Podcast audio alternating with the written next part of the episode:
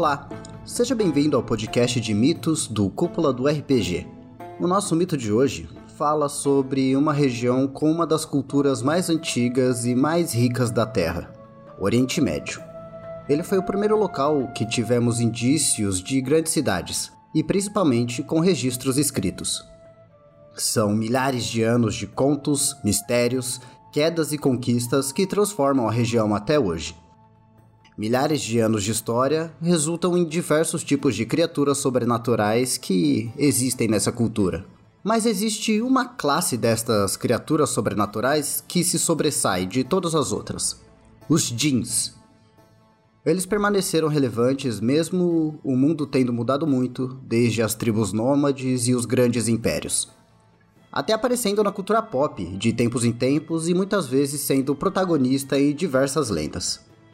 Jeans foram criados na Terra muito antes dos humanos, feitos de fogo vivo, e de forma semelhante a anjos caídos no livro de Enoch. Esse livro que a gente mencionou no Atrás do Escudo sobre gigantes. Eles foram subjugados, mas não completamente apagados da Terra. Os jeans são uma espécie muito variada de criatura, podendo ter diversas formas, e nesse episódio vamos falar dos tipos mais comuns deles.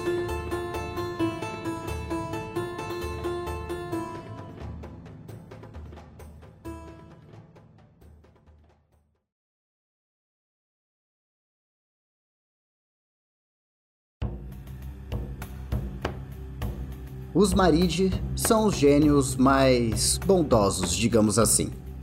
Se você já viu o gênio do Aladdin, sabe de quem eu tô falando. A palavra gênio, inclusive, tem associação com jeans, que eram descritos como sendo criaturas espertas e ardilosas.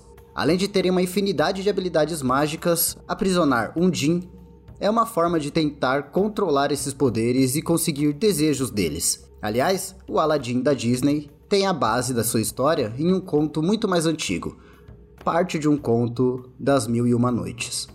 Os Quarim, por sua vez, são uma espécie de pequena versão sua que o acompanha sempre aonde você vai. Quarim é quase que uma tradução para companheiro. A questão é que o Quarim, ele é como se fosse o diabinho no seu ombro, e é um gênio que te impulsiona a tomar péssimas escolhas. Existem também os ghouls, gênios que dizem terem vindo diretamente do demônio. Eles têm a capacidade de alterar a sua forma e se disfarçar e até se passar por humanos. Mas o mais terrível é seu gosto por carne humana. Além disso, a versão feminina do ghoul se disfarça de humano e é conhecida por seduzir os homens até que ela possa devorá-los. Outro tipo de Jin são os Ifrit, eles agem como fantasmas, que costumam viver em lugares abandonados. Eles também são relacionados ao submundo e conhecidos por defender seu território, geralmente levando o viajante à morte. Os jeans são uma mistura muito peculiar do que é a bondade e a maldade dentro de uma criatura mágica. Um Jin que é bom em uma determinada situação pode mostrar a sua fúria em outra.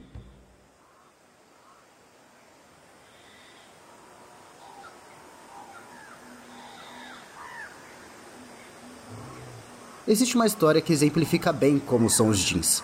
Ela se chama O Pescador.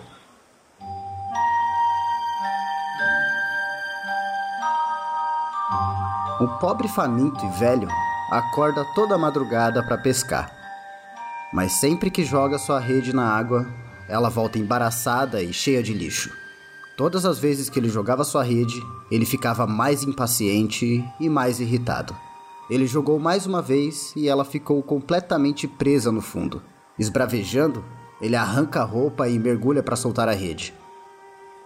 Ele achou uma pesada garrafa de cobre e rapidamente a trouxe para a superfície, pensando que pelo menos poderia vendê-la por algumas moedas. Ele sentiu que a garrafa parecia estranhamente pesada, quase como se tivesse algum conteúdo dentro dela, mas ela estava fechada. A sua curiosidade não permitiu que fizesse outra coisa. O pescador rapidamente tirou o selo da garrafa.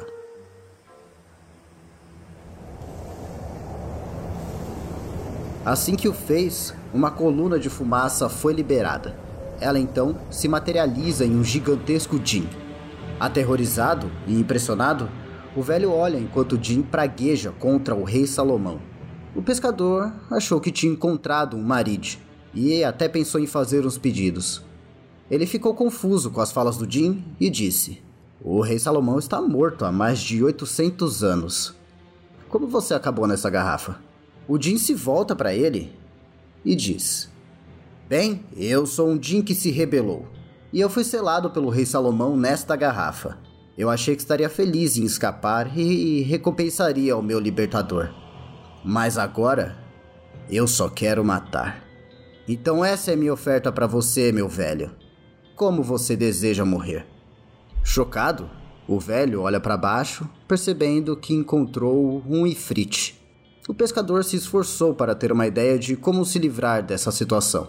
Você realmente mataria o seu libertador? Sim, o ifrit responde. Você deve abraçar a sua morte e não temê-la. É inevitável, de uma forma ou de outra. Pelo menos você pode escolher como vai partir. Então, o pescador teve uma ideia. Bem, antes que me mate, me responda uma pergunta. Como você cabe nessa garrafa afinal? Não parece que caberia nenhum pé seu aí dentro. Que tipo de truque é esse? O Ifrit, dando um passo para trás, você realmente não acredita nos meus poderes? Mesmo sabendo que eu estou aqui muito antes de você? Não até eu ver com clareza e com os meus próprios olhos, disse o velho. O Efrit o encarou e começou a vibrar, até começar a evaporar em uma nuvem de fumaça. A fumaça lentamente entrou na garrafa e assim que seu último fio se escondeu, o pescador rapidamente atirou a garrafa na água gritando que ele passaria uma eternidade no fundo do mar.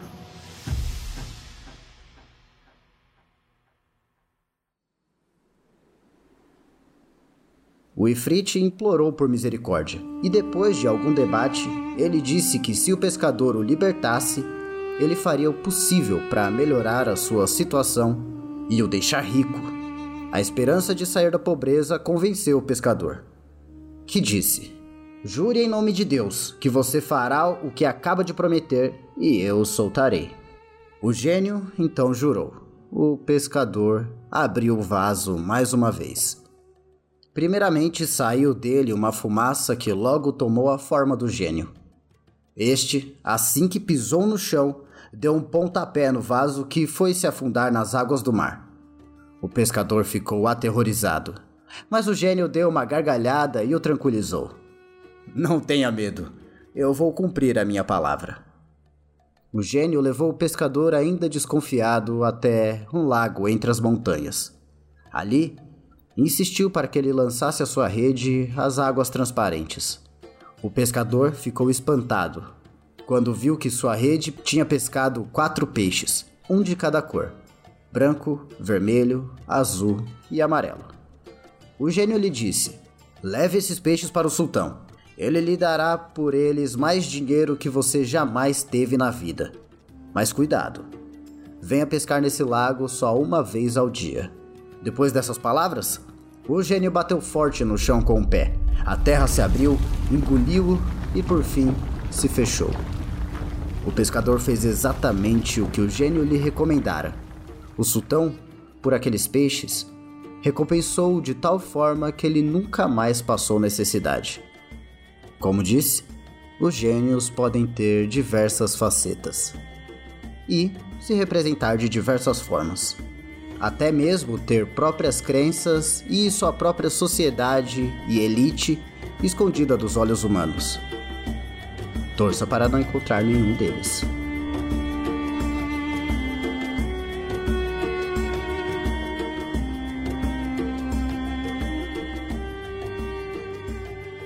Lembrando que esse podcast só é possível graças aos nossos apoiadores da Cúpula do RPG. Um agradecimento mais que especial para Juliana Martins, Marjorie Joanovice, Marcos Américo, Hugo Alves, Guilherme Janke, André Cine e Thiago Carvalho.